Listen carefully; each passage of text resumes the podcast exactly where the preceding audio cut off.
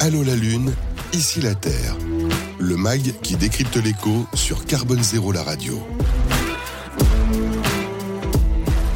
Bonjour et bienvenue à cette première édition d'Allô la Lune, ici la Terre, le MAG qui décrypte l'écho sur Carbone Zéro la radio avec une conviction, hein, écologie et économie sont intimement liées. Nous privilégions une approche concrète économique, euh, loin, on va dire, des discours incantatoires et idéologiques. Allô la Lune, ici la Terre, c'est le MAC des acteurs qui ont les pieds sur Terre et quatre femmes pour cette première édition. J'en suis ravie. Je vais vous dire un mot du programme. Dans un instant, la séquence Objectif 2050 avec une entreprise engagée, LVMH et sa directrice développement environnement, Hélène Valade. Ensuite, nous reviendrons évidemment sur euh, le dernier volet du rapport du GIEC avec Nadia Maizi, qui est auteur principal hein, pour ce sixième rapport.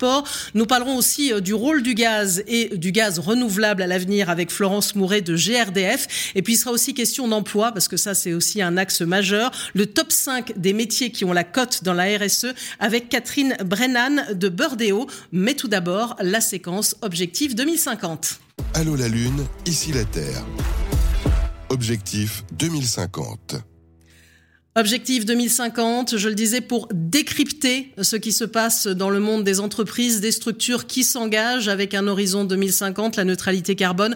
On parlera hein, dans ce mag dans un instant euh, du dernier volet du rapport du GIEC. Selon les experts, atteindre la neutralité carbone d'ici 2050 est une condition sine qua non de la limitation du réchauffement climatique. Mais quid des entreprises et de leur engagement? Nous faisons un zoom dans ce mag sur des acteurs engagés et c'est le cas de LV LVMH. Hélène Valade, bonjour. Bonjour Nathalie. Ravie de vous accueillir. directrice développement environnement du groupe LVMH. Rien que le mot, il veut tout dire. J'allais dire, on a mis beaucoup l'environnement. On parlait de développement durable, on en parle un petit peu moins. On parle de transition écologique. Là, il y a le lien entre les deux et vous allez nous expliquer ce que vous faites parce que évidemment, il y a beaucoup de choses à faire. Alors, on va commencer par l'actualité. Dans un instant, on va un peu plus longuement décrypter hein, ce troisième volet euh, du rapport du GIEC publié début avril et qui présente des solutions, on va dire heureusement, pour rester sous un réchauffement global de 1,5 degré. On le sait bien, là on est plutôt sur une trajectoire de plus de 3 degrés, il faut le dire. En plus, c'est dans un sujet, alors évidemment, c'est bien le contexte difficile qu'on connaît, euh, la guerre en Ukraine, mais on a l'impression que le sujet est là encore un peu passé à la trappe. Euh, qu'est-ce que vous en pensez? Est-ce qu'on a des raisons quand même d'être optimiste? On, a des raisons d'être optimiste, mais c'est vrai que ce rapport du GIEC, qui pourtant dit des choses extrêmement importantes et donne en effet des, pistes très concrètes de solutions, a été en plus euh, pas bien compris. C'est-à-dire, euh, il expliquait que le pic devait être atteint dans trois ans, et il y a pas mal de personnes qui ont compris qu'on avait encore trois ans pour attendre un petit peu. Bon, alors que c'est pas ça du tout. C'est-à-dire qu'il faut que on accélère immédiatement, qu'il y aura probablement un pic atteint en 2025 et qu'après, il faut euh, cette réduction euh, massive pour atteindre euh, la, neutralité. Moi, je ne peux pas m'empêcher d'être optimiste tout de même. Euh, et, je le suis d'autant plus que je constate que les jeunes qui arrivent dans nos entreprises, qui arrivent sur le marché du travail, euh, sont ce que j'appelle des natifs du développement durable, c'est-à-dire qu'ils ont été élevés, socialisés euh, dans des ambiances et avec des préoccupations tout de même très différentes que celles de, vous et de moi, Nathalie. Et, du coup, leurs attentes, leur manière de se comporter, leur manière aussi de, de mesurer, de compter, de, voir ce qu'est une entreprise est totalement différente et ils sont donc beaucoup plus exigeants euh, à l'égard de la politique environnement, de la politique carbone de l'entreprise de manière générale. Moi, je le constate tous les jours mmh. et donc ça, c'est un aiguillon très très fort qui joue à l'interne des entreprises, qui joue aussi du côté des clients. Alors, on est là justement pour parler des entreprises engagées et de la vôtre, que les jeunes regardent de près. J'ai bien compris. LVMH, souvent, euh, euh, quand on parle de luxe, hein, parfois pointé du doigt comme entreprise polluante. Je crois LVMH, ça fait un petit moment que il y a eu cette prise de conscience et comment une entreprise euh, comme le groupe hein, au sein duquel vous, vous êtes peut s'engager hein? Alors, c'est plutôt le textile hein, qui a été pointé du doigt comme, comme mmh. étant en, effet une source d'émission de CO2 importante. Le luxe, c'est un sujet un tout petit peu différent parce que l'essence même du luxe, c'est justement de durer, c'est-à-dire de mmh. mettre euh, et de proposer des produits qui sont plutôt transmis de génération en génération. Donc, on est plutôt là dans euh, la, la, seconde vie, la vie éternelle des produits. Une vraie politique d'environnement et de développement durable, c'est justement d'accroître cela. C'est pour ça par exemple, que l'on propose à nos clients des services, non seulement de réparation, mais d'upcycling ou de patine pour, pour les souliers, par exemple. C'est-à-dire tout ce qui va pouvoir donner une seconde vie, voire une troisième vie au produit, nous semble aller dans le sens de cette durabilité. Alors, je voulais dire, on est loin de la fast fashion. C'est vraiment l'envie de garder son propre produit. Mais c'est vrai que c'est étonnant quand on parle d'univers du luxe en disant je vais faire réparer mon sac, tel habit, tel vêtement. Ça existait avant, on le disait pas, parce qu'en effet, la réparation, c'était pas bon. Mais, c'est ça aussi qui se passe en ce moment, c'est-à-dire, et, c'est pour ça que c'est très important qu'un groupe comme LVMH s'engage, c'est que tout l'enjeu, c'est de rendre ce dont on parle, c'est-à-dire l'environnement, le verre désirable beau. Et je crois que c'est en fait une, vision du beau, une vision de la beauté qui est en train d'être transformée parce que des matières recyclées, parce que de l'upcycling, il faut que ça soit beau pour que ça soit désirable. Et donc c'est pour ça que la, politique euh, environnement de LVMH euh, tente euh, de, faire en sorte qu'il y ait une réconciliation entre, au fond, la créativité et le respect de la nature. Et c'est très intéressant parce que c'est pratiquement un, processus créatif qui est en train de, s'inverser. C'est-à-dire mmh. on part des matières, on part des matières qui sont biosourcées, qui sont recyclées, qui sont certifiées, dont on, dont on sait qu'elles ont un, moindre impact à la fois sur le carbone et sur la biodiversité, et on conçoit un objet c'est plus l'inverse. Mhm. Et d'ailleurs, vous parlez de circularité créative. Qu'est-ce que ça veut dire Alors, enfin, on, comprend bien ce qu'il y a derrière, mais il y a les enjeux d'économie circulaire et en même temps d'être créatif, comme vous le disiez, il faut que ça soit désirable. Il faut que ça soit désirable, mm. exactement. Et, lorsque l'on a réussi à, faire en sorte que les designers euh, s'emparent de ces questions et donc euh, euh, au fond, crée des produits qui incarnent euh, l'économie circulaire. Je pense notamment euh, à une marque qui s'appelle Loewe, qui est une marque euh, espagnole à l'intérieur de LVMH, qui vient de, de, proposer un sac fabriqué uniquement à partir de chutes de cuir qui mmh. ont été retissées entre elles et qui est, j'aurais dû l'amener d'ailleurs, qui, est, qui est très beau. il, est d'ailleurs en rupture de stock, mais il, est voilà, il est fait à partir de chutes de cuir. Donc il a une empreinte à la fois de biodiversité et carbone bien inférieure à un, un, sac traditionnel. Donc c'est ça, c'est euh, inspirer les designers pour qu'ils s'emparent de ces sujets et qu'ils créent à partir de cela. Alors évidemment, vous parlez de durabilité, on comprend bien qu'on peut réparer, qu'on peut utiliser des chutes de cuir, mais c'est vrai que bah, LVMH, comme beaucoup d'entreprises, a un impact auquel vous avez réfléchi à travers un, programme environnemental maintenant qui s'appelle Life 360, c'est ça? Avec beaucoup d'axes, notamment la biodiversité. Enfin, quand on parle de cuir, évidemment, on comprend bien euh, les, enjeux qu'il y a derrière.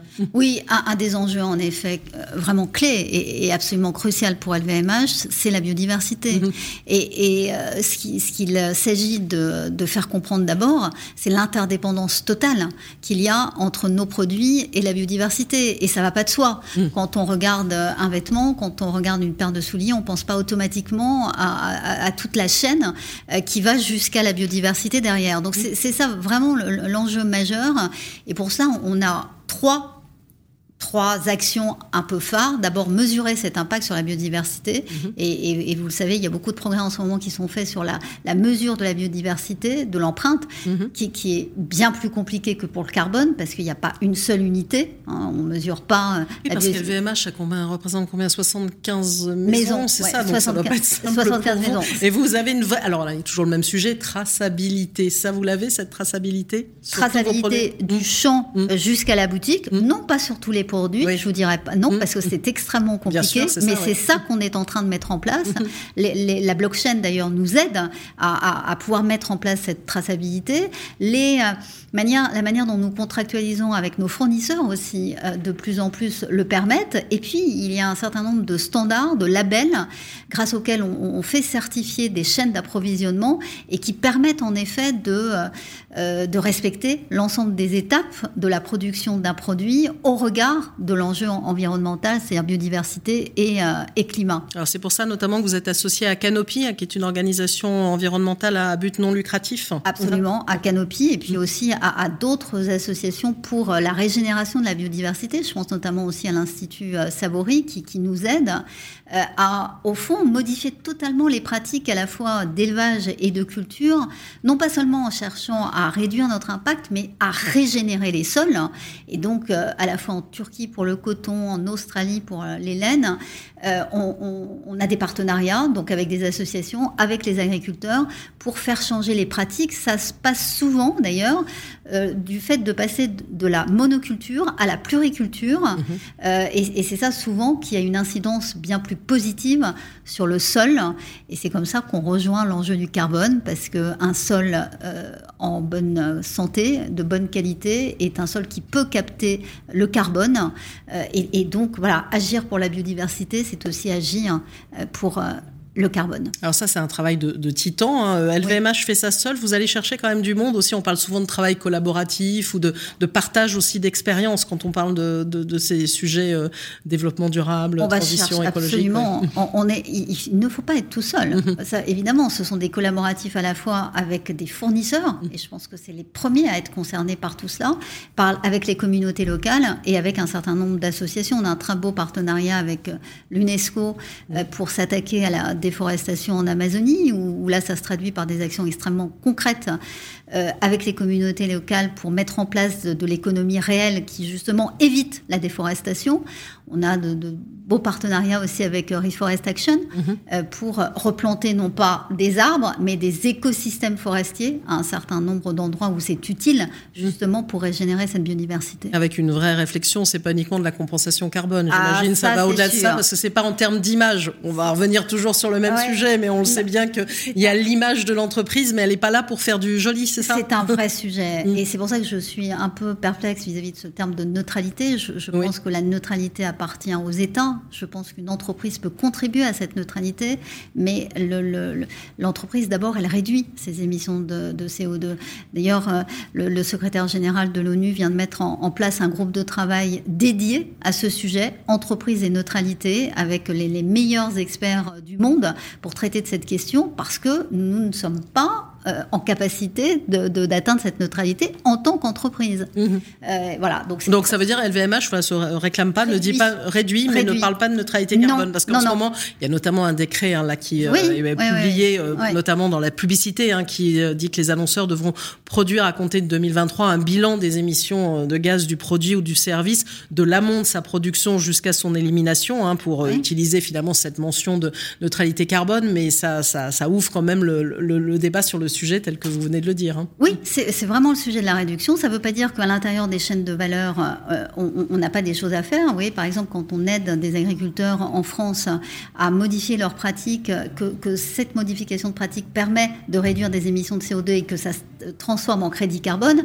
alors là, oui, euh, on mhm. peut aller dans ce sens-là. Mais le, vrai sens, à mon avis, d'histoire, c'est celui, euh, en effet, de la transformation. Alors, Life 360, là, on, on, en est au tout début. C'est quoi les, prochains objectifs, les prochaines étapes de tout ce travail pour LVMH et l'aide Valade? Bah, C'est d'atteindre les objectifs qu'on s'est fixés euh, en 2023, 2026, 2030, et, d'abord d'appliquer la circularité à tous nos produits. Ça veut mhm. dire quoi? Ça veut dire d'avoir de l'éco-conception pour l'ensemble de nos produits, 100% de nos produits en 2030.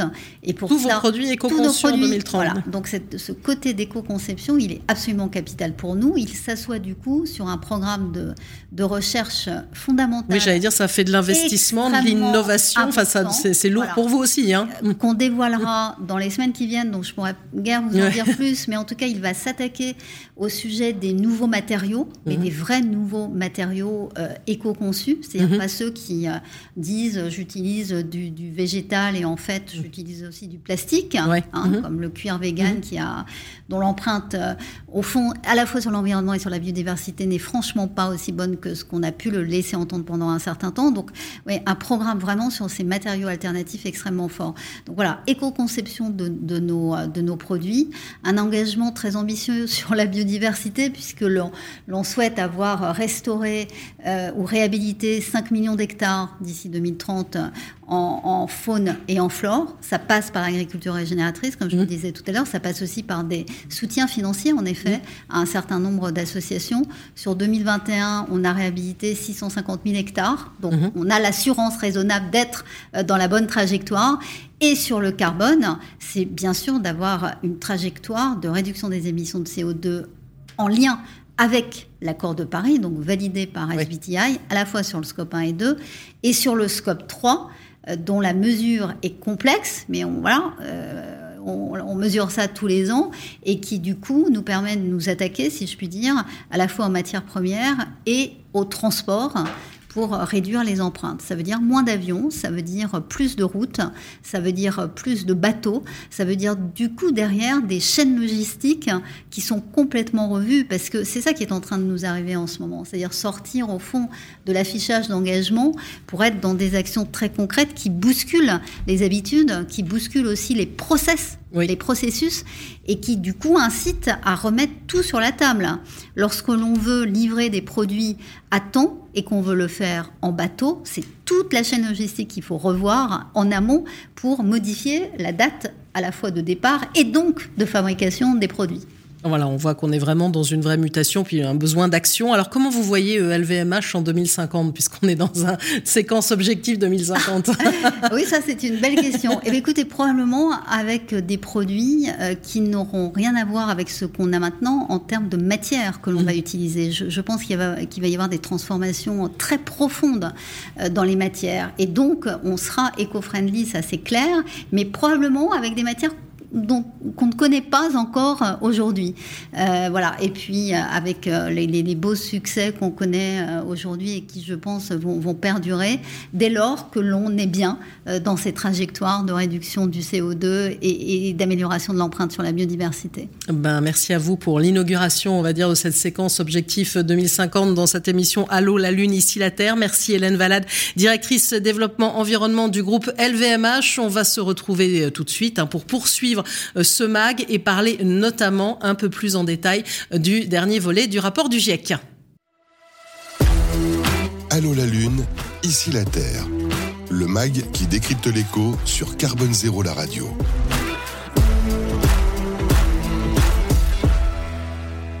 Et c'est donc la suite d'Allo, la Lune, ici la Terre, hein, le mag qui décrypte l'écho sur Carbone Zéro, la radio, avec une conviction à écologie et économie sont intimement liés. On va balayer à présent trois sujets. Et je vous disais, c'est un plateau très féminin, donc je suis ravie de vous accueillir toutes les trois. Euh, Nadia Maïzi, bonjour. Bonjour. Vous êtes donc euh, professeur chercheur euh, à Mine Paris euh, PSL et puis surtout, et c'est là qu'on est vraiment ravi de vous accueillir, auteur principal du troisième et dernier volet du sixième cycle d'évaluation du GIEC. Hein. Il faut être très précis sur, euh, sur ces sujets. Un volet dédié aux solutions pour atténuer le, changement climatique. Il est paru le 4 avril dernier, donc on va le décrypter un peu plus tout à l'heure. Autre sujet qu'on va aborder parce qu'on en parle beaucoup actuellement, évidemment, vu le contexte. Il s'agit du gaz et donc je suis ravie d'accueillir Florence Mouret. Bonjour. Bonjour. Qui est donc directrice adjointe client territoire Île-de-France et directrice territoriale Île-de-France chez GRDF. Donc on va parler évidemment de notre dépendance plus ou moins au gaz, mais aussi parler de gaz renouvelable parce qu'on est là en train de voir l'avenir aussi euh, dans ce mag. Et puis il est aussi question d'emploi parce qu'on estime aussi que c'est un sujet quand même majeur. Et dans la séquence l'emploi en transition, je suis ravie d'accueillir Catherine Brennan. Bonjour. Bonjour. Qui est donc directrice des opérations chez Burdeo et euh, People for Impact euh, by Burdeo. Vous nous direz quelques mots tout à l'heure sur Burdeo. Alors dans un instant, je le disais, on va un peu plus décrypter ce dernier euh, volet hein, du rapport du GIEC. Peut-être un commentaire l'une ou l'autre. Je ne sais pas comment vous l'avez vu, comment vous l'avez abordé. C'est vrai qu'il est, tombé. Alors le deuxième volet, 24 euh, février, on, quelques temps après, c'était la guerre en Ukraine. Euh, là, il y a eu le, volet un peu sur les solutions. On a l'impression quand même que, le sujet n'est pas, il est central et pas toujours vraiment abordé. Comment vous, vous l'avez appréhendé l'une et l'autre, Florence Mouret? Comme une invitation à accélérer. Mmh. Euh, les solutions, elles sont déjà là, euh, la plupart d'entre elles. Donc il faut, euh, faut maintenant, il faut y aller. Il n'y a plus le temps d'attendre. Plus le temps d'attendre. Et Catherine Brennan? Sur mon sujet de l'emploi, c'est certainement une opportunité donnée aux, générations et aux talents actuels de s'engager encore plus dans la voie de la, transition avec des opportunités. Eh ben, on va en parler aussi en détail et donc on passe à présent à la séquence décryptage. Allô la Lune, ici la Terre, le décryptage de l'actu. Et donc, je retrouve Nadia Maizi pour décrypter cette actualité hein, dont je parlais, euh, ce euh, dernier volet du sixième cycle d'évaluation du GIEC. Vous êtes donc auteur principal hein, pour ce sixième rapport. Avant de rentrer dans le vif du sujet, comment on devient auteur d'un rapport du GIEC eh bien, en fait, euh, on candidate. D'accord, tout simplement. Tout simplement. Euh, le gouvernement a une cellule dédiée qui euh, évalue les candidatures des chercheurs et des scientifiques et qui vous sélectionne et qui vous affecte en fait à un des trois groupes et à un des chapitres qui sont traités dans chacun des groupes. Et donc moi, pour ce rapport, je me suis occupée des aspects sociaux de l'atténuation des émissions de gaz à effet de serre dans le troisième volet. Très bien. Alors évidemment, on va rentrer un peu plus en détail euh, dans ce troisième volet avec alors ce, ce, nombre d'années, on va dire, hein, qu'on nous a présenté en nous disant il nous reste trois ans pour agir trois ans avant la fin du monde. C'est vrai ou c'est faux tout ça, euh, Nadia Alors ça, c'est fake news. D'accord, autant le dire tout de suite. On peut le, on peut le dire et, clarifier. Euh, en fait, il nous reste euh, rien du tout. Il fallait commencer hier. D'accord. Donc ce chiffre, je veux pas rentrer même dans des explications un peu scabreuses. C'est une mauvaise interprétation de jalons qui ont été donnés pour dire à quel point l'urgence était là pour euh, vraiment inverser la tendance et qu'il fallait absolument euh, augmenter euh, la cadence par rapport à cet enjeu de diminution des émissions de gaz à effet de serre. Alors l'idée c'est quoi? C'est pour rester sous un réchauffement global d'un degré 5, hein, ce qui était dans les accords de Paris, il faudrait que les émissions de gaz à effet de serre mondiales atteignent un pic au plus tard dans trois ans, c'est ça qui a donné cette interprétation ou c'est finalement on, y est déjà à ce pic? C'est ça, en mmh. fait, c'est de dire si on veut rester dans cette limite des 1,5 degré L'échéance, c'est le pic avant 2025. Mmh. Si, on, si on veut rester dans euh, le niveau des 2 degrés, l'échéance, c'est le pic avant 2030. Mais de toute façon, euh, le pourcentage de réduction doit être drastique, c'est-à-dire qu'il faudrait aller au-delà de 40% de réduction des émissions à l'échéance de 2030. Donc vous voyez, c'est une courbe très très euh, raide euh, qu'il va falloir entamer maintenant. Et c'est vraiment le sens de ce qui a été évalué avec cet ensemble de trajectoires. Mais pour résumer, euh, non, il nous reste pas trois ans. En fait, on est déjà bien, bien en retard par rapport à nos, à nos ambitions. On va quand même essayer de rester optimiste quand même avec l'humanité qui a jamais produit autant de gaz à effet de serre. Donc ça veut dire que finalement, on n'a rien fait. On est tous, euh, on est tous euh, dans le même bateau et tous responsables. Alors, euh, c'est pas tout à fait qu'on n'a rien fait parce mmh. que euh, dans ce rapport, en fait, euh, juste pour cadrer un peu le travail que nous, nous effectuons, comme on parle des émissions de gaz à effet de serre, on fait des quantifications. Donc c'est là où on donne des tendances, des trajectoires, la trajectoire de où on en est aujourd'hui, la trajectoire de où il faudrait aller pour pouvoir rester en dessous de ce 1,5 degré. Et une fois que cette quantification est donnée, en fait, on évalue bah, avec quel euh, type de solution on pourrait effectivement infléchir la courbe. Mhm. Donc il y a ces deux, euh, ces deux temps. Et le premier temps, ben, c'est le temps de l'angoisse, c'est-à-dire effectivement mhm. celui du constat euh, qui euh, voit ses émissions continuer à croître euh, depuis les dix dernières années d'une manière très importante, avec des moyennes annuelles jamais atteintes. Mais pendant le même temps, euh, le constat, c'est qu'il y a une action sur le climat qui s'est développée à euh, un certain nombre d'échelles au niveau de pays. Il y a certains pays qui ont une dizaine de pays qui ont réussi à diminuer leurs émissions de gaz à effet de serre. Euh, il y a plus de. Plutôt en Europe du Nord. Alors et on de peut pas hein, donner. C'est ça, on donne pas. On n'est pas. pas. Non. Nous, on dit, nous, on, vous vous dites pas. en fait, c'est pas qu'on dit pas. Nous, ce qu'on fait, c'est qu'on évalue la connaissance scientifique et on la restitue mhm. sans aucun commentaire et sans aucune prescription potentielle. D'accord. De sorte que le décideur qui veut bien se pencher sur nos travaux puisse euh, euh, se forger lui-même une stratégie bien enrichie grâce à ces différents éléments. Donc voilà, c'est de dire, bah, en fait, 10 pays, de toute façon, c'est pas grand-chose, mhm. ça, ça n'inverse pas la tendance. par contre, il y a énormément d'initiatives au niveau des villes qui ont des objectifs de zéro carbone. alors oui, parce qu'on peut aussi préciser que ce 1,5 degré alors c'est vrai qu'on embrouille. Hein. On a des unités en degrés Celsius. Après, on va vous parler de euh, équivalent carbone. Après, on va vous parler de forçage radiatif. Mais euh, peu importe, dans le sens où euh, il faut retenir juste les grandes idées. cette neutralité carbone, c'est-à-dire effacer le carbone qu'on émet, c'est un objectif qui, s'il est tenu à la deuxième moitié du siècle, permettra de garder le réchauffement moyen à 1,5 degré s'il est tenu euh, un peu plus tard, on arrivera à 2 degrés de réchauffement. Mais en fait, il faut le tenir euh, le plus possible. Et donc, il y a des initiatives qui ont été prises euh, à différentes échelles régionales et géographiques euh, et qui essaye de tenir cette, cet objectif. Donc on voit un engagement. Mmh. Euh, on voit dans un certain nombre de secteurs des solutions qui sont poussées. Donc ça, c'est ce que vous indiquez clairement hein, dans ce dernier volet. Il y a quand même déjà des, il y a des solutions. On n'est pas quand même pas au bout, au bout, au bout de, de, de la limite. C'est-à-dire que euh, pour un changement radical. La tendance est là, voilà. En fait, mmh. c'est une euh, c'est une double un double constat. D'un côté, c'est la catastrophe parce que ça ne fait qu'augmenter. Mmh. D'un autre côté, ce qu'on a évalué, c'est qu'il y a un potentiel grâce à toutes les solutions disponibles qui nous permettrait de euh, diviser par deux les émissions de gaz à effet de serre euh, à l'horizon 2030. Donc c'est quand même euh, quelque chose qui est une bonne nouvelle. Mm. Sauf que, sauf que euh, ce sont des éléments qu'on va aller piocher dans chacun des secteurs. Alors on a regardé dans les chapitres, hein, il y a 17 chapitres. Certains s'intéressent à l'industrie, d'autres s'intéressent à l'énergie, d'autres s'intéressent au transport, d'autres regardent l'agriculture. Nous, on a regardé la demande. Mm.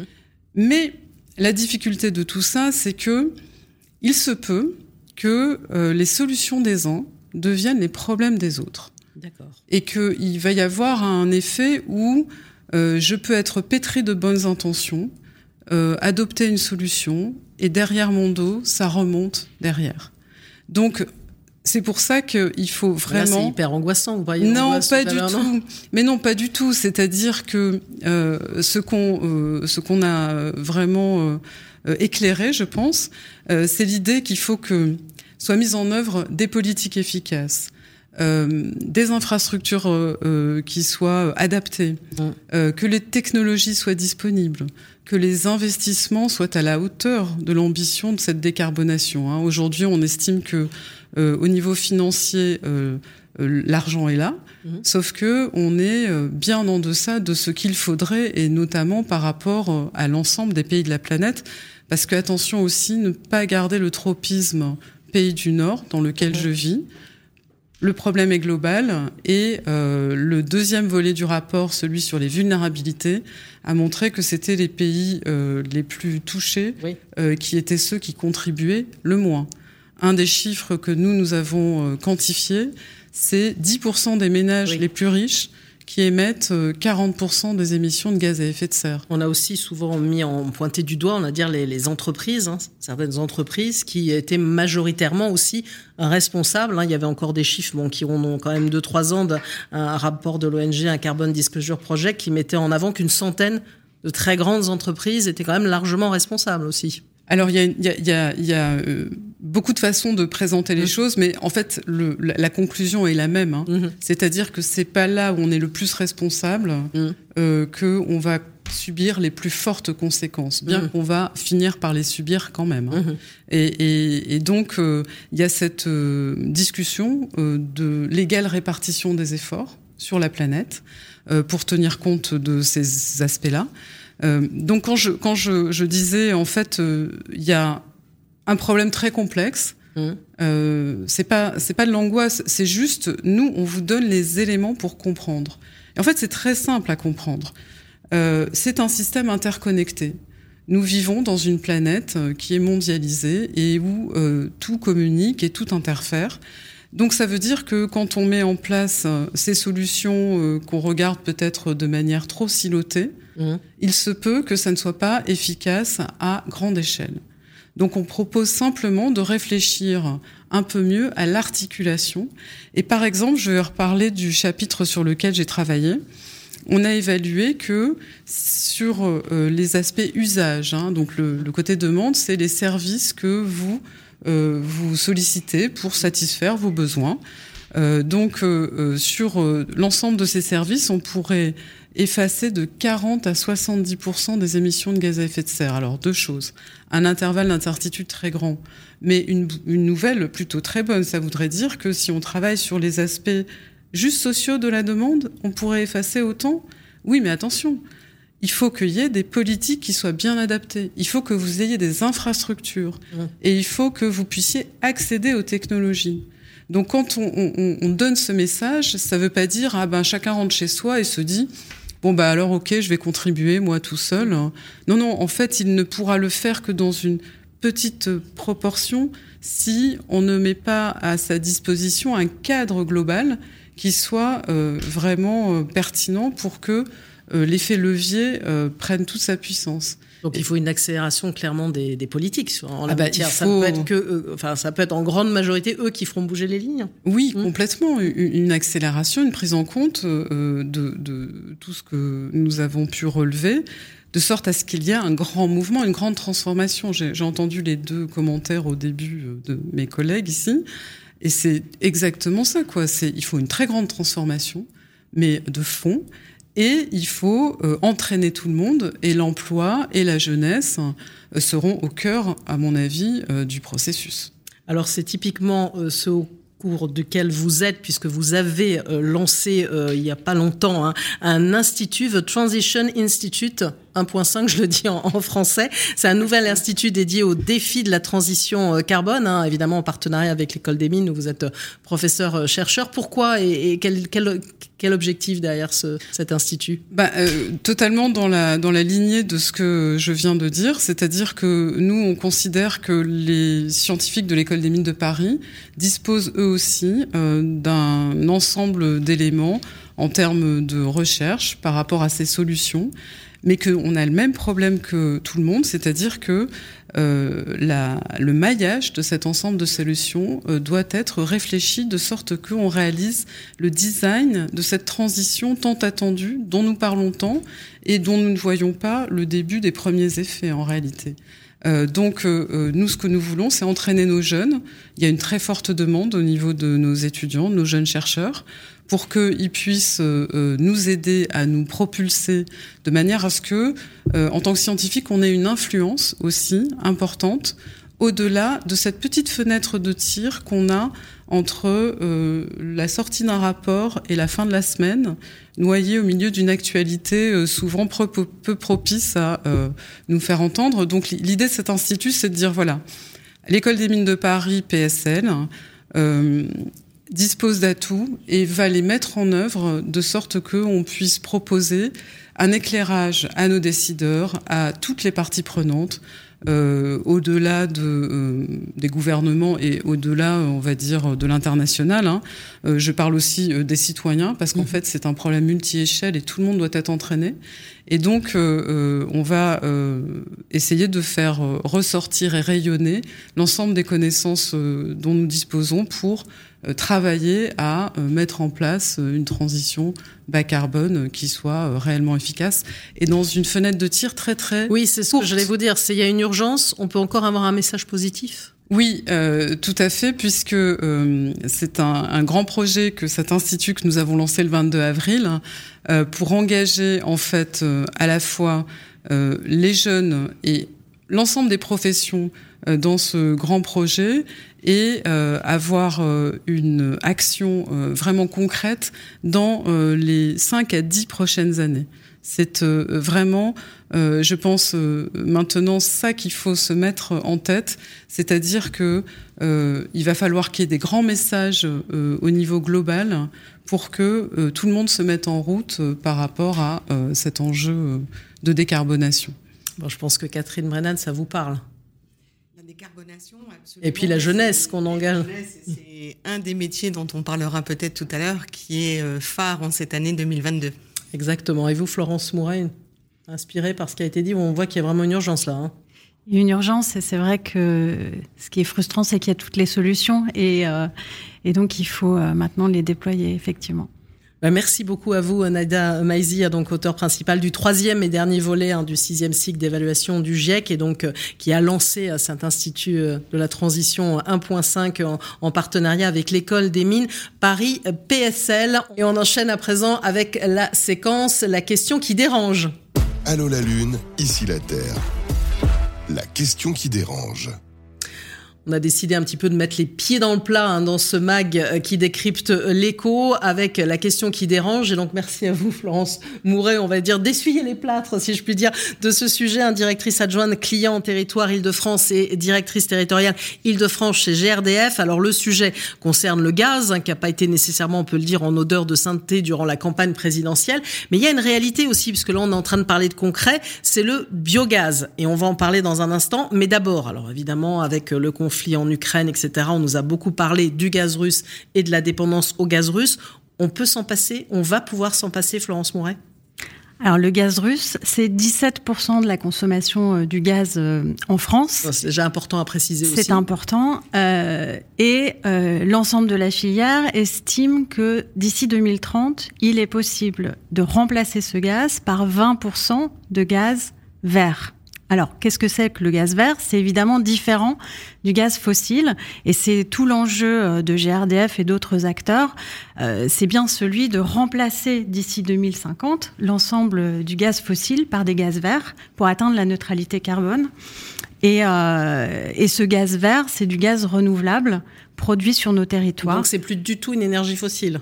Ce n'est plus une énergie fossile, c'est une énergie euh, bas carbone produite à partir de nos résidus mhm. agricoles ou de restauration sur les territoires qui sont euh, utilisés dans une unité qu'on appelle de méthanisation et qui permettent ainsi de produire un gaz de qualité équivalente et qui ensuite est injecté dans les réseaux et utilisé euh, dans les mêmes usages, c'est-à-dire pour vous chauffer, pour vous pour cuisiner, mais également pour vous déplacer, puisqu'il existe le bio-GNV, et en Ile-de-France, ce sont déjà 1400 bus qui roulent au bio-GNV.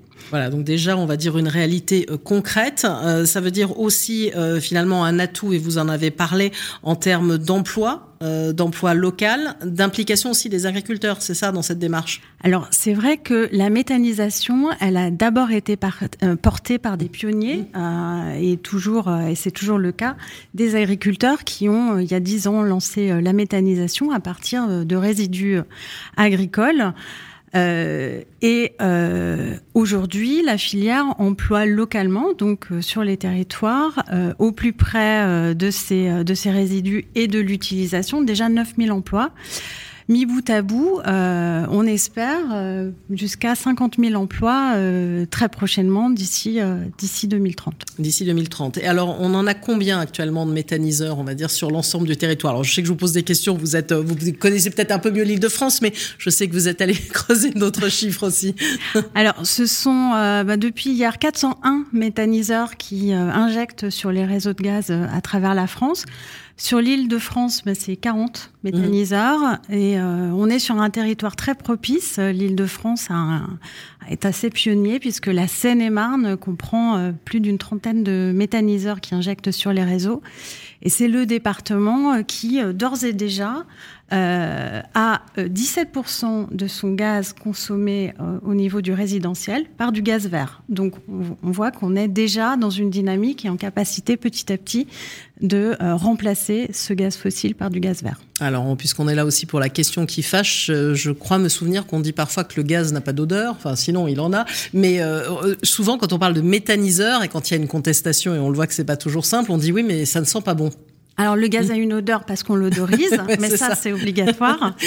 Euh, sinon la méthanisation c'est une filière qui a démarré il y a dix ans et qui, euh, qui a fortement euh, travaillé sur sur la qualité. Donc aujourd'hui les méthaniseurs dégagent très peu d'odeur. ce qu'il faut savoir c'est qu'ensuite ce qui est intéressant c'est que le, le produit qui est issu d'un méthaniseur qui s'appelle un digesta. Il peut être ensuite utilisé comme fertilisant et comme amendement sur euh, les terres agricoles autour desquelles un méthaniseur se trouve et que euh, ces, digestats ont des odeurs bien moins fortes que euh, jusqu'alors euh, des produits d'épandage directement euh, issus des animaux. et donc, on favorise aussi grandement la qualité de vie autour de ces méthaniseurs aujourd'hui. Et alors, pour ce qui est de l'injection hein, du, du, biogaz, parce qu'on nous parle beaucoup, par exemple, d'hydrogène, mais je crois qu'il va falloir un peu modifier un peu les structures. Pour le biogaz, on peut l'injecter dans des réseaux de gaz naturels tels qu'ils peuvent exister. Alors, le biogaz, une fois qu'il est mmh. épuré, mmh. il devient du biométhane. Et ce biométhane, il a les mêmes qualités que le gaz qui à l'origine est dans les, réseaux de gaz, donc il est, il est mélangé et il est complètement utilisable de la même façon. Donc il n'y a pas besoin de construire des infrastructures complémentaires et à terme il viendra se substituer complètement au gaz fossile. Alors, il a plein d'atouts, c'est ce que je vois. Je me souviens d'un temps, Ségolène Royal parlait de 1000 méthaniseurs, hein, un horizon, je crois, 2020, où je sais plus trop exactement du chiffre précis, je dois dire. Et euh, là, on se dit que ça met quand même un petit peu de temps à se développer, alors que finalement, on a une urgence. C'est peut-être parce que maintenant, on se rend compte que ça serait bien d'être un peu indépendant qu'il va peut-être falloir accélérer le mouvement. Alors il y a deux choses. Il y a une belle dynamique qui est, qui enclenchée euh, et, il y a une filière qui s'est professionnalisée. Quand je regarde juste à la maille de l'île de France, là je disais qu'on avait 40 méthaniseurs qui aujourd'hui euh, injectaient dans le réseau. Dans les tuyaux, en projet, euh, il y en a, j'en vois 140 et à la maille française, on en a dans les tuyaux repérés des projets qui pourraient se faire plus de plus de 1000. Euh, mais euh, il y a un certain nombre de, de, de verrous administratifs euh, qu'il faudrait peut-être un petit peu faire sauter, et puis de la visibilité à donner pour que cette filière se développe, se développe pleinement. on attend avec impatience hein, les, un décret qui euh, déterminera des certificats de production de biogaz euh, avec des obligations pour les fournisseurs, donc c'est-à-dire ceux qui commercialisent hein, des offres de gaz euh, aux particuliers ou aux entreprises, avec une part de gaz vert. Donc, en développant cette, cette offre, in fine pour les consommateurs, on permettra aussi de donner de la visibilité à l'ensemble de la filière et probablement d'accélérer le développement. Il y a peut-être aussi une question de coût. Je crois que dans un rapport, l'ADEME avait dit qu'il faudrait une taxe carbone à 200 euros la tonne pour faire finalement euh, permettre aussi ce développement-là. Est-ce qu'il y a besoin aussi, on va dire, de faire bouger la fiscalité sur ces sujets-là? Dans les solutions, hein, euh, on a toujours une question de est-ce que l'énergie est compétitive euh, dans un contexte? Aujourd'hui, le prix du gaz, il s'est envolé. Et donc, le prix du gaz vert est compétitif au regard. Donc, cette simple donnée euh, rend les projets intéressants. Ensuite, pour qu'ils soient rentables, il faut cette visibilité, un accompagnement de la part des pouvoirs publics. On est dans une phase entre deux systèmes, donc on attend très prochainement d'avoir la visibilité sur euh, sur l'encadrement qui permettra aux porteurs de projets hein, qui prennent un risque, c'est leur argent. Les, les, les, agriculteurs se mettent à plusieurs, euh, les pour monter des méthaniseurs. Euh, donc il faut leur donner cette visibilité pour pouvoir atteindre euh, les objectifs euh, qu'on s'est fixés. Et pour le moment, ça représente à peu près quelle part justement le, ce gaz vert renouvelable Alors j'aimerais vous donner un chiffre fantastique, mais aujourd'hui c'est, on va dire, 1,5% du gaz qui circule dans vos réseaux, c'est du gaz vert. Donc, vous voyez, on a l'ambition d'arriver à 20% d'ici 2030.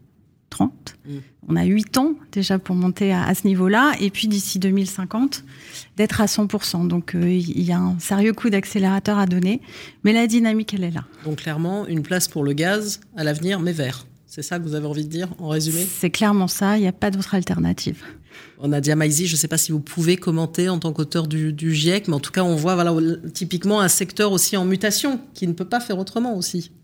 Bah, c'est la conjonction euh, des éléments qui est, comme vous le disiez, euh, totalement favorable et qui euh, est en ligne avec ce qui a été évalué dans ce troisième volet du rapport du GIEC, puisque il est évalué qu'il faut diminuer de 90% la consommation de charbon et à terme de sortir du pétrole et du gaz. Euh, donc euh, ça, c'est dans un constat, encore une fois, hein, de ce que ces ressources fossiles produisent en termes de gaz à effet de serre. Par rapport au problème dont on parlait au départ, c'est euh, incontournable. Voilà, et donc c'est aussi une évolution de, votre métier et de, ce qui est l'origine. C'est ça qui est intéressant aussi dans ces sujets-là, hein, Florence Mouret. Le, métier de gazier a changé. Aujourd'hui, on accompagne la transition énergétique et écologique. Et, donc, c'est notre métier aussi de faire en sorte que euh, bah, des projets euh, de biométhane ou demain de pyrogazéification ou tous les nouveaux gaz verts qui pourront se développer puissent être accordés euh, au réseau de gaz et nous alimenter. Donc c'est un, vrai changement par rapport à nos métiers, mais je crois que c'est l'ensemble de l'industrie et de la société qui doit qui doit évoluer. Donc En tout cas, ça nous permet d'attirer des talents et, euh, et, et de, de, faire en sorte que euh, demain, on puisse accompagner tous les territoires. Bien, merci à vous, Florence Mouret, donc directrice adjointe client territoire Île-de-France et directrice territoriale Île-de-France chez GRDF. Et on va justement passer à la séquence l'emploi en transition. Allô la Lune, ici la Terre, l'emploi en transition. Et oui, l'emploi, c'est quand même un sujet hein, central quand on parle de transition écologique. On sait notamment que la transition énergétique, c'est l'un des secteurs les plus porteurs. On parle hein, de chiffres d'ici 2030 de jusqu'à 400 000 emplois qui pourraient être créés dans, le secteur. Donc, on a décidé de faire un focus hein, régulier dans Allô, la Lune, ici la Terre, sur ce sujet de l'emploi avec Catherine Brennan, qui est donc directrice des opérations au sein du cabinet Burdeo, cabinet de recrutement spécialisé en développement durable. Quelques mots pour ceux qui ne vous connaîtraient pas encore. Euh, oui, absolument. Un cabinet qui a été créé il y a 12 ans maintenant par Caroline Renou et dont l'ADN est euh, de mettre en relation les, talents euh, qui ont des, compétences et une appétence pour ces sujets-là avec les besoins de l'entreprise. Et plus récemment, une offre de services effectivement autour des experts indépendants qui viennent renforcer les besoins des entreprises et qui s'appelle People for Impact. Exactement. Et donc, vous avez publié récemment le top 5 des métiers qui seront très recherchés dans les prochains mois. Donc, ceux qui nous suivent ont intérêt à écouter ça vraiment très, très attentivement. Euh, il y a un vrai besoin, hein, et notamment aussi un vrai besoin de compétences. Ça, vous allez en, en parler. Alors, on peut les balayer peut-être plus ou moins. Il y a manager décarbonation, justement. Oui, euh, le sujet euh, numéro un de 2022, euh, avec une euh, forte accélération au sein des organisations d'internaliser cette fonction et non seulement de mesurer, mais aussi de mettre en œuvre une feuille de route euh, vers une réduction euh, de, des, des, émissions au sein des, des entreprises. Il y a des secteurs qui sont un petit peu plus concernés que d'autres. Euh, par exemple celui de les, du transport ou de l'infrastructure, mais on se rend compte que lorsqu'on va jusqu'au scope 3, euh, ça concerne toute entreprise, qu'elle soit d'ailleurs de services ou productrice de biens et de biens de consommation. Alors on en parlait aussi avec Hélène Valade tout à l'heure d'LVMH, les enjeux de biodiversité et donc il y a chef de projet biodiversité. Ça, ça devient au cœur, c'est vraiment le sujet dont on parle, j'allais dire, le plus en ce moment. Oui, euh, qui est en fait l'autre facette de la question climatique. Euh, et on, a maintenant des outils qui permettent de mesurer euh, l'impact euh, des activités euh, sur la biodiversité. Et vous savez que lorsqu'on peut mesurer, on prend en compte. Mmh. Et effectivement, euh, on voit apparaître. Alors, c'est des métiers qui existaient déjà auprès de certains secteurs et en particulier tout ce qui peut être infrastructure avait déjà euh, ses, ses, compétences, mais là aussi, euh, on, on, voit une diversification euh, dans tous les secteurs dans tous les secteurs. Et alors aussi une autre particularité qui est assez française, puisqu'on s'est lancé, on va dire, dans le reporting extra-financier, en tout cas euh, de façon législative, bien avant les autres. Et là aussi, il y a, il y a vraiment des, des, besoins en la matière. Hein. Oui, il y a aussi un vrai sujet. C'est le deuxième grand sujet de 2022, euh, pour une raison simple, c'est qu'il y a une directive européenne qui arrive en application au 1er janvier 2023, qui s'appelle la directive CSRD. Mmh et qui va, qui va euh, impliquer maintenant 50 000 entreprises. Elle, euh, elle, euh, elle ciblait jusqu'à présent 11 000 entreprises, donc vous voyez la différence mmh. entre, entre les deux. Et elles vont devoir, entre guillemets, s'équiper pour pouvoir produire ces rapports, mais pas uniquement les entreprises, puisque le secteur financier, euh, lui aussi, euh, doit évaluer les entreprises à l'aune des critères ESG. Et enfin, euh, les entreprises utilisent, et c'est ça qui est aussi très intéressant, c'est qu'elles utilisent maintenant ces KPI, ces reporting, dans l'aide à la prise de décision, mais sur l'ensemble des métiers de l'entreprise. Et, et, ça, c'est très intéressant aussi. C'est pas uniquement je produis un rapport, c'est une fois que j'ai ces données, qu'est-ce que ça va vouloir dire, même pour mon vendeur dans un, dans un magasin, en fait. Alors l'autre sujet dont on parlait tout à l'heure, même aussi en coulisses, hein, quand on parle d'impact, c'est sur le numérique. Et là, les managers numériques responsables, je veux dire, ils vont avoir du travail. Oui, parce que euh, le numérique est absolument partout et ça produit aussi, euh, ça émet aussi mmh. euh, du carbone et donc il faut le savoir. Il y a d'autres aspects aussi au, au, sur, cette, sur ce sujet pardon du numérique, du numérique responsable. Ce sont les équipements et des questions d'économie circulaire et de, de, fin de vie de produits.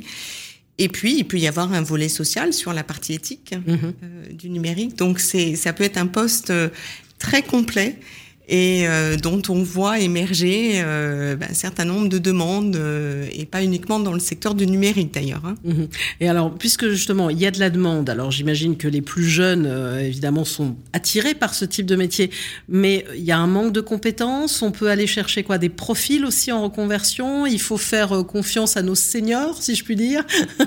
Ah, c'est une excellente question. Effectivement, Caroline, déjà depuis octobre dernier, euh, a alerté sur les pénuries de compétences. Alors, en même temps, c'est enthousiasmant parce que ça veut dire que les entreprises s'embarquent et structurent leur démarche. Et quelle que soit la taille d'ailleurs des entreprises, hein, euh, on, on, voit euh, émerger de nombreuses ETI. Euh, qui, euh, qui, qui, font appel à ces compétences-là.